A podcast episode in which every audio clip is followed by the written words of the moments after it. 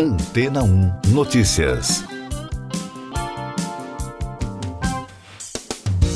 Bom dia. Principal destaque dos portais de tecnologia nos Estados Unidos, a Meta reconheceu que usou postagens públicas em suas plataformas Facebook e Instagram para treinar seu novo assistente virtual de inteligência artificial. O presidente de assuntos globais da empresa, Nick Clegg, disse que a equipe usou apenas postagens públicas e evitou postagens privadas que foram compartilhadas com amigos e familiares, bem como mensagens privadas para treinar o bot de IA da empresa de acordo com o relatório publicado pela Reuters.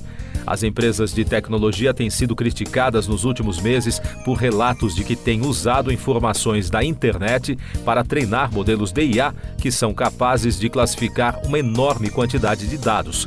Em alguns casos, as varreduras de dados resultaram em ações judiciais, segundo a agência de notícias, especialmente quando a IA é acusada de reproduzir materiais protegidos por direitos autorais.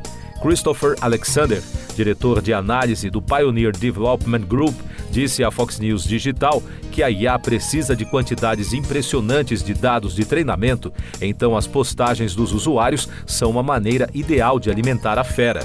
A reportagem da Fox, John Schwepp, diretor de políticas do American Principal Project, afirmou: a meta parece estar construindo sua IA com base nas postagens, fotos e dados pessoais de seus usuários.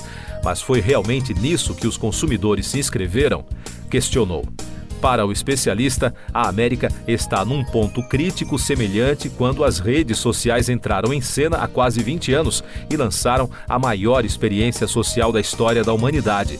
Ou o Congresso age agora e dá ao povo americano supervisão sobre a tecnologia, ou os americanos serão mais uma vez deixados à mercê dos senhores tecnológicos, frisou Schwepp.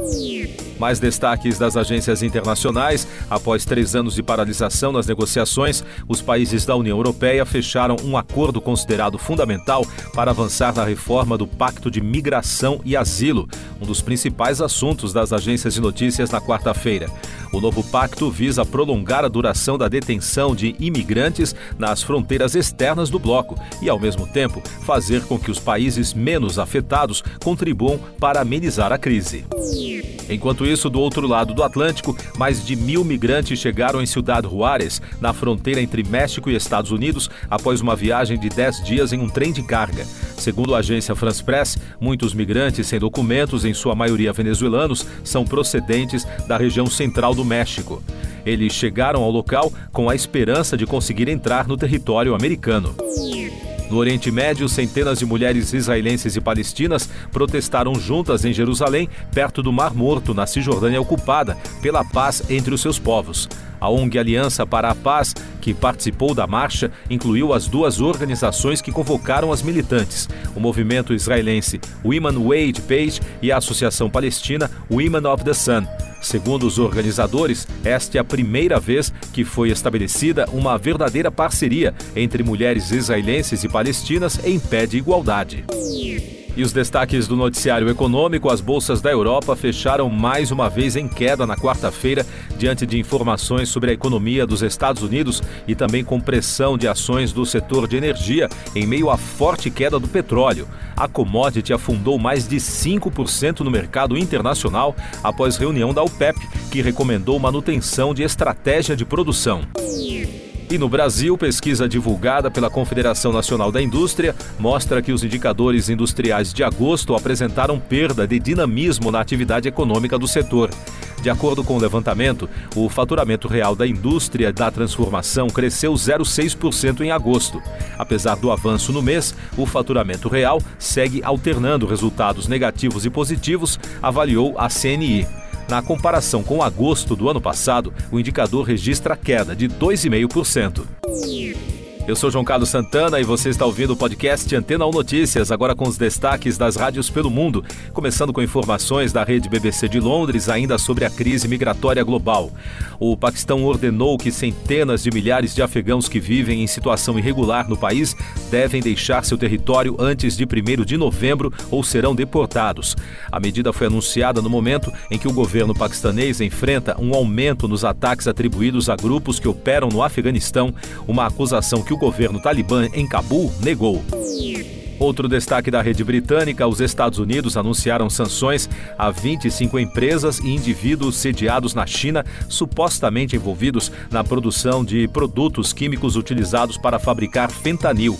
A droga, um opioide potente usado como analgésico ou sedativo, desempenha um papel importante na crise de saúde que afeta muitos americanos.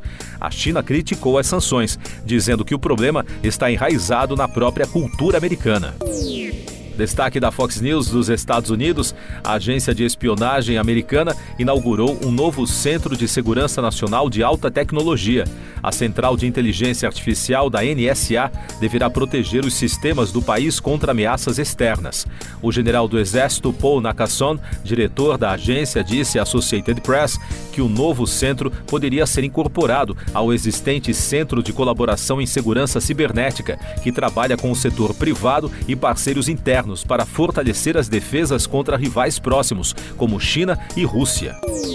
Outro destaque que ganhou muito espaço na imprensa americana: mais de 75 mil trabalhadores sindicalizados da empresa de saúde Kaiser Permanente entraram em greve, dando início à maior paralisação de profissionais da área na história dos Estados Unidos. A paralisação de três dias envolve enfermeiros, farmacêuticos e técnicos de laboratório em cinco estados e em Washington, D.C. Quase 13 milhões de pacientes poderão ser afetados pela greve, que segue as negociações contratuais paralisadas entre os sindicatos e a empregadora. Siga nossos podcasts em antena1.com.br. Este foi o resumo das notícias que foram ao ar hoje na Antena 1.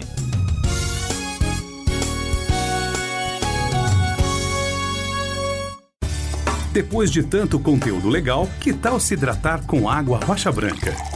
O consumo regular de água durante o dia traz benefícios para a saúde, como, por exemplo, manter a pele bonita e hidratada. Rocha Branca, da fonte direto para sua casa. Depois de tanto conteúdo legal, que tal se hidratar com água rocha branca? O consumo regular de água durante o dia traz benefícios para a saúde, como, por exemplo, manter a pele bonita e hidratada. Rocha Branca, da fonte direto para sua casa.